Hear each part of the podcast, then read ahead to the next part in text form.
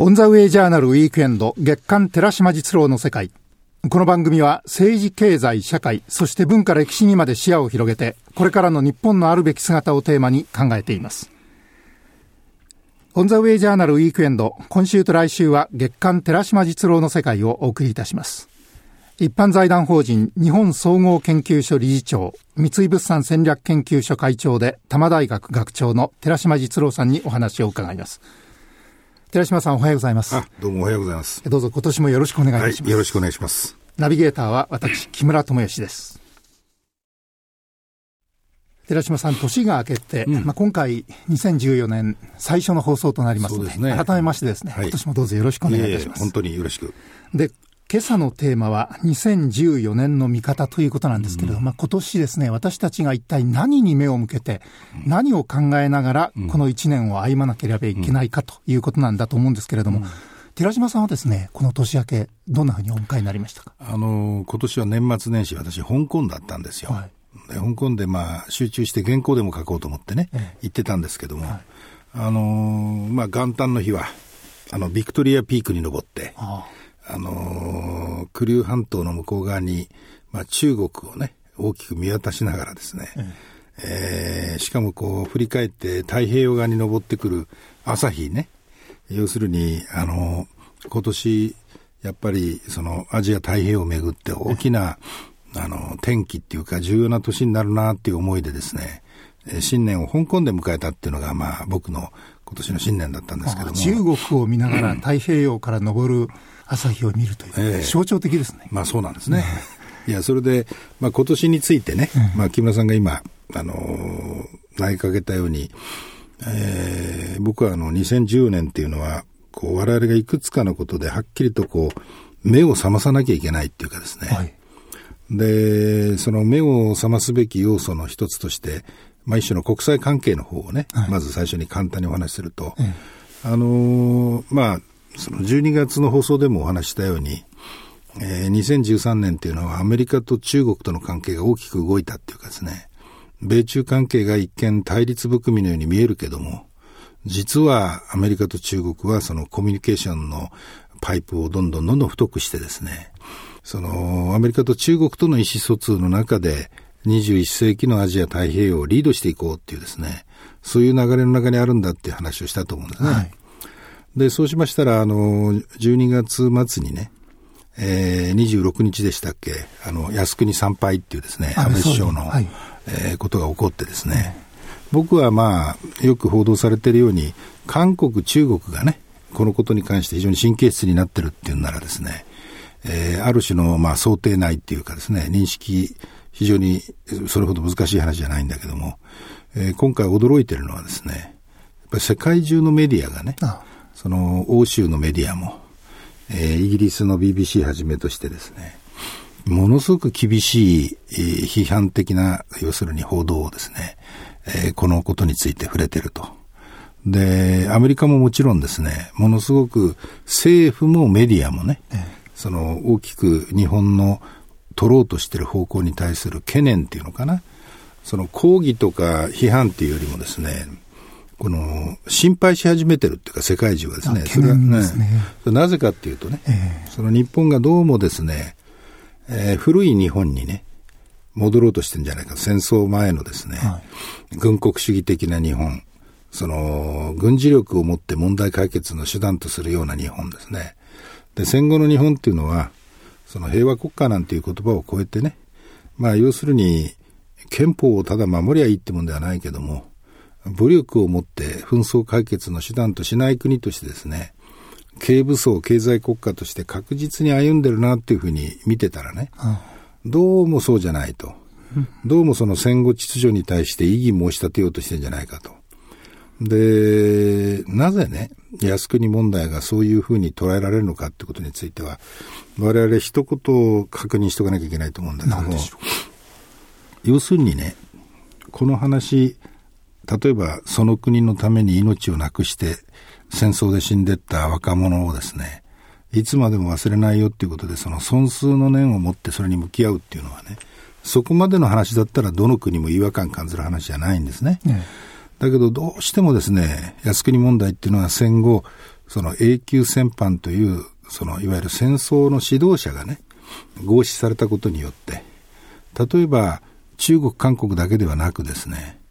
その欧米の連合国といって、日本及びドイツなんかと戦った国々にしてみるとですね、日本軍国主義のシンボルに近いような人をね、損数の念という対象にごちゃ混ぜにしてるのかと、うん、そこを峻別して日本は戦後を歩み出したんじゃないのかと、えー、例えばそのサンフランシスコ講和条約っていうのはね、日本人にとって東京裁判が正当であったかどうかっていうことについては、僕自身だって疑義があるけども、日本は戦後の国際社会に復帰するための条件としてね、東京裁判を受け入れて、はい、腹をくくってですね、国際社会に参画していくっていうことで、サンフランシスコ講和条約を結んだわけですよね。で、そのサンフランシスコ講和条約をひっくり返してくる気なのかと。うん、で、それはですね、何も中国なんかにとって、あの、懸念される日本の方向っていうんじゃなくて、つまりアメリカやですね、イギリス、欧州の国々にとっても、まだ日本はね、そんなことにこだわってるのかと。で、前向きのですね、21世紀のアジアを作っていくリーダーになる国かと思ってたらですね、またそのアジア的大英っていうのかな、その近隣の国と揉み合ってですね、そのいわゆる小さなナショナリズムっていう話をここで何回もしてきましたけども、えー、要するに近隣の国には舐められたくないっていう、そういう反発心でね、国の舵取りしようとしてるのかと。少なくとも、その、日本人の全てがとは思わないけれども、日本の少なくともリーダーと言われる人たちがね、そういうまだ世界観とか時代認識引きずってんのかっていうことに対する失望感ね。これがですね、やはり世界の非常に空気を暗くしている要素の一つになっているということについてね、我々はもう持って自戒すべきでですね、あの、目を覚まさなきゃいけないって、日本こそアジアの中でね、未来志向で、えー、一歩前に出てですね、えー、中国や韓国をも大きく、その、要するにリードしながらね、その、引っ張っていかなきゃいけないような立場であるはずだっていうことを僕は、本当に今年ね、日本のそういう力が問われる時に来てるんじゃないのかなっていうのが、まず、最初の新年の思いですよね。はい。それがまず、目を覚まさなければいけない、うん、一つですね。ですね。はい、で、二つ目はね、これもっと僕、卑近なこのアベノミクスっていうね、その、いわゆる、あのー、まあ、株が上がってめでたい症候群って話をここでも何回もしてきましたけども、うん、いよいよね、その年が明けてね、新しい数字、区切りのいい数字が発表になってきたんでね、もう一回ちょっと確認したいんですけどどんな数字でしょうか？つまり、そのアベノミクスを支えてる指標っていうのは、株が上がってっていう、そのまさに日本株がですね、去年1年間で55%高くなったんですね。日経平均が1年間で、はい。5割以上高くなったっていうことですよ。で、その日経平均が5割以上高くなった理由は何だっていうとね、誰が一体その株をそんなに買ってるんだっていう話で、うん、えー、僕はその外国人投資家っていう人たちがもっぱら買ってて、日本人は買ってなんかいないんですよねって話を、この何回かに分けてこう話してきてますけど、はい、昨年伺いました。昨年1年間のですね、12月27日までの、遡るですね、1年っていうのかな。あの、まあ、要するに、あの、一昨年の年末に解散総選挙になって、ええ、一昨年の12月26日に安倍政権が発足してってんですけども、はいはい、あの頃からね、つまり去年の年末12月27日までのですね、間に、外国人投資家がですね、はい、日本株を買い越した累積がですね、えついに16兆円を超して、はあ、16兆1500億円ということになっちゃったんですね。はい、12月27日まではい、で、一方、それじゃあ日本人はっていうとですね、あの、法人、機関投資家ですね、これが5兆9000億円の売り越し、つまり、え累計売り抜いてるわけですね、はい、約6兆円近くってことですね。それから個人投資家に至ってはね、はい、この間に8兆6000億円売り抜いてるわけですよ。累積ですね。はい、ということは、あの、素朴な質問に立ち返れば分かることなんですけども、ええ、なぜ日本人はね、うん、日本の将来のために投資しないんですかと。外国人が買ってくれてるのをいいことにですね、うん、売り抜いて、液出ししてですね、うん、まあ要するに北総エンデルじゃないかと。こういう疑問をね、えー、海外の人が持っても不思議じゃないわけですよ。はい、で事実ね、結局その年末年始、僕のところいろいろ訪ねてくる人とずっと意見を交換してて感じることなんですけども、一部ね、株が高くなることによって恩恵を被ってる人たち、はい、例えば外資のコンサルティングに入ってるような人たちだとか、はあ、そのいわゆる外資と一緒にですね、まあ、いわばその日本株が高くなったことによって、その値上がりを享受している一軍の人たちっていうのはいなくはないんですよ。はい、恩恵を被ってる人たちが。ええ。で、ニューズウィークがね、最近の号で、銀座のミックスっていう言葉を使い始めましたけども、はい、まあ要するにそういうバブリーにね、うん、株高で潤って銀座に高額商品を買いに現れ出てる人たちっていうのもいなくはないんですよ、現実に。はい、しかし一方でね、これ格差と貧困って言っていいと思いますけども、あのー、全くそういう恩恵に預からない人たち、うん、例えば生活保護の受給者なんていうのはね、215万人今日本にいますけども、うん、それらの人たちっていうのは生活保護の給付水準が6.5%去年の夏切り下げられたことによってですね、うん、さらには年金なんかで生活してる人たちとか、はい、ごく一般の普通のサラリーマンですね、株なんか持っちゃいないような、そのサラリーマンの人たちの生活っていうのは、むしろこの1年間の間にですね、なぜならば物価が上がってきてるから、じわりとですね。で、円安に反転したことによって輸入インフレになってますから、うん、原材料とか素材の方は、もう前年同月に比べて2割近く上がってきちゃってるんですよ。つい最近のあの、テレビのニュースでも豆腐屋さんがですね、うん、その大変困っているというニュースもありましたよね。大豆なんか輸入してる人たちはね。えーはい、いや、全くその通りで、ですから、原材料は2割上がってると。はい、だけど、購買力がね、所得が伸びてないもんだから、高まってないんで、その、僕らが川下と呼んでる消費財にね、価格を転嫁できないっていうのかな。原材料は2割上がってるけども、消費財のところはせいぜい1、2%ですよ、今。あの、前年同月比ですね。ですから、これを川上インフレ、川下デフレって言うんですっていうことを、まあ何回も言ってきましたけども、典型的なその状況に入ってきてるんですね、日本は今。で、今からね、3月、4月に向けてどうなるかって言ったらね、あの、物価はじわりと、そうは言いながらもですね、原材料資材の価格の高騰っていうのが消費財にまでじわりじわりと押し上げていくっていうかですね。で、一方、所得は増えないと。で、一生懸命、あの、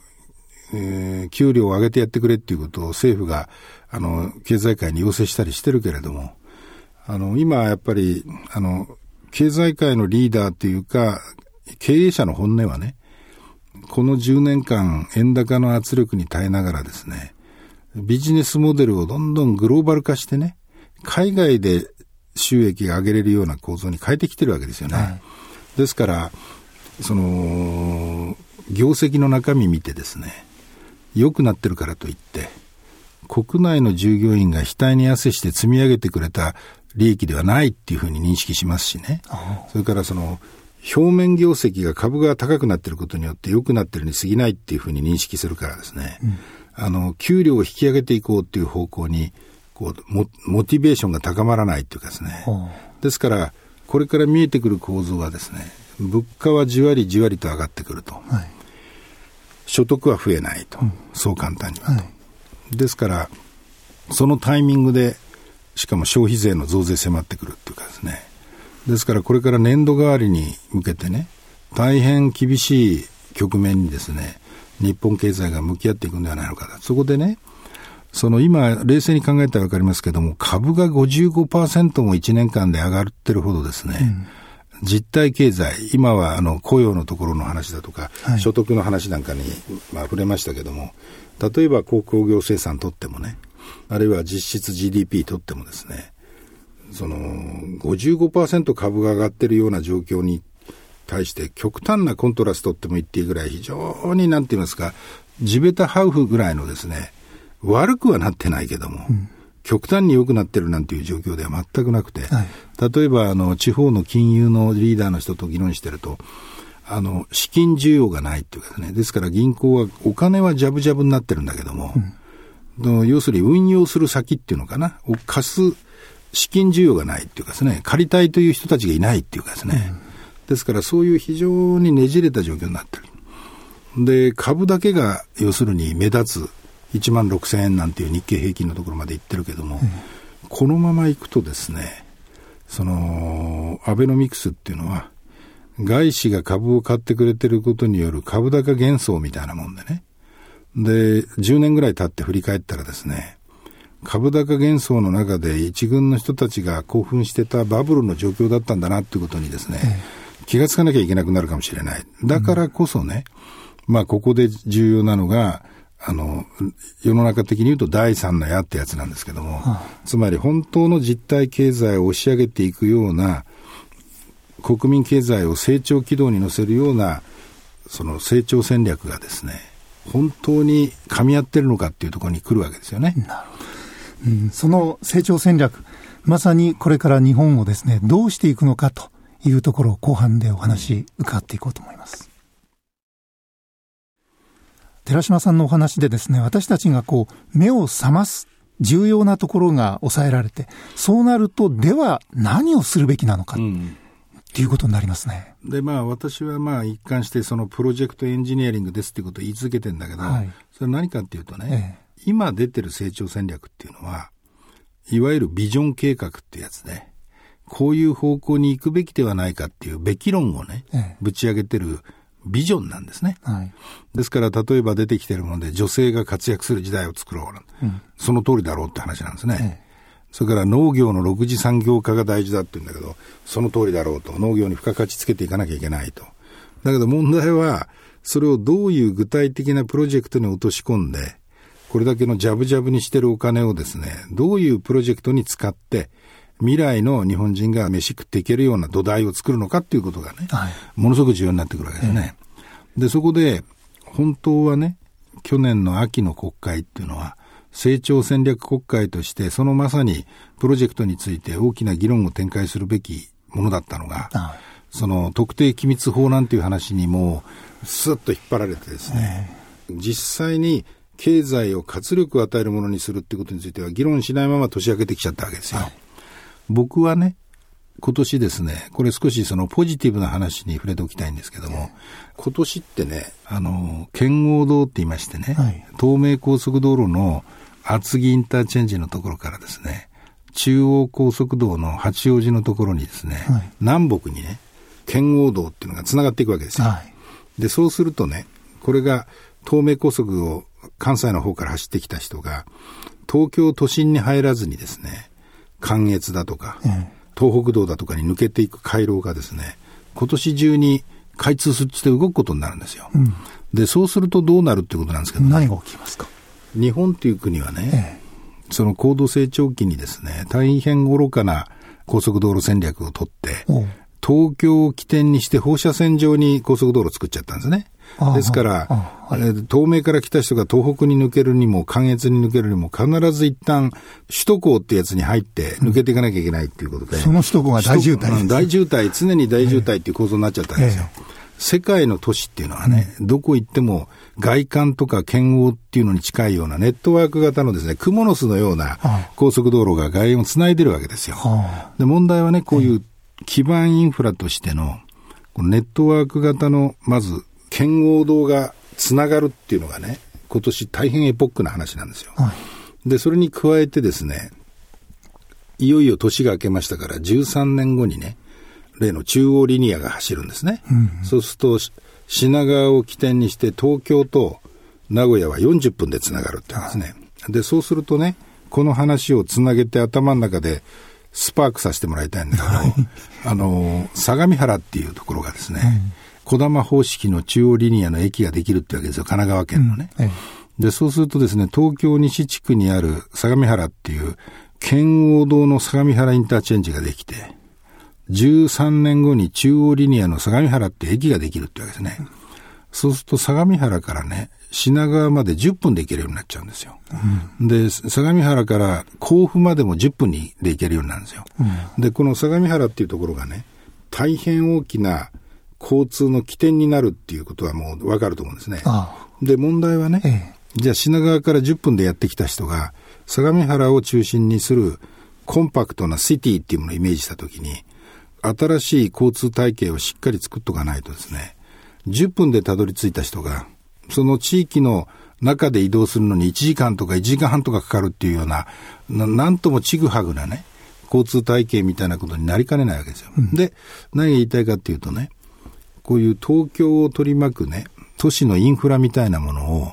その21世紀型のですね、新しいね、都市空間を作ってですね、あの、立ち向かっていくと。で、そこに新しいプロジェクトを生んで、新しい需要を作ってですね、その中で働くチャンスとかですね、土台っていうものを増やしていくとかって、これって一つの例に過ぎませんよ。はい、つまり我々が今やらなきゃいけないことは、ビジョンを語ってることではなくて、今僕が一つの例に出している具体的なプロジェクトを積み上げて、で、そこで新しい働く場とか、より大きなね、成長の機会みたいなものを具体的に描き出していくっていうのかな、うん、でそういうことをやらなきゃいけない段階に来てるっていうのが、はい、この番組でもね、いくつか僕自身が関わってる医療特区の話だとかですね、その農業の6次産業化の具体的なプロジェクトの話なんかに触れながらね、ええ、皆さんがこう考えるヒントにしてもらいたいなと思いますね。お話伺いながら、ものを考えていく筋道っていうものがですね、一つこう見えているので、そのお話をもとにして、それこそラジオを聴きの方も、そこに参画していくっていう気持ちでですね、この番組をですね、今年また聞いていただければと思います。ありがとうございました。さて、このオンザウェイジャーナルウィークエンド月間寺島実郎の世界では、皆さんからのメールを大募集中です。番組のホームページ左側、メールのアイコンをクリックして、送信フォームをお使いいただきますと、簡単にメールを送ることができます。番組のホームページはパソコンの検索サイトから JFN で検索。番組一覧から月刊寺島実郎の世界へとお進みください。オンザウェイジャーナルウィークエンド月刊寺島実郎の世界。この時間は一般財団法人日本総合研究所理事長、三井物産戦略研究所会長で多摩大学学長の寺島実郎さん。ナビゲーターは私木村智之でした。また次回もリスナーの皆さんと共に日本のあるべき姿、あるいは世界と日本、そして時代というものを一緒に見つめ考えてまいりたいと思います。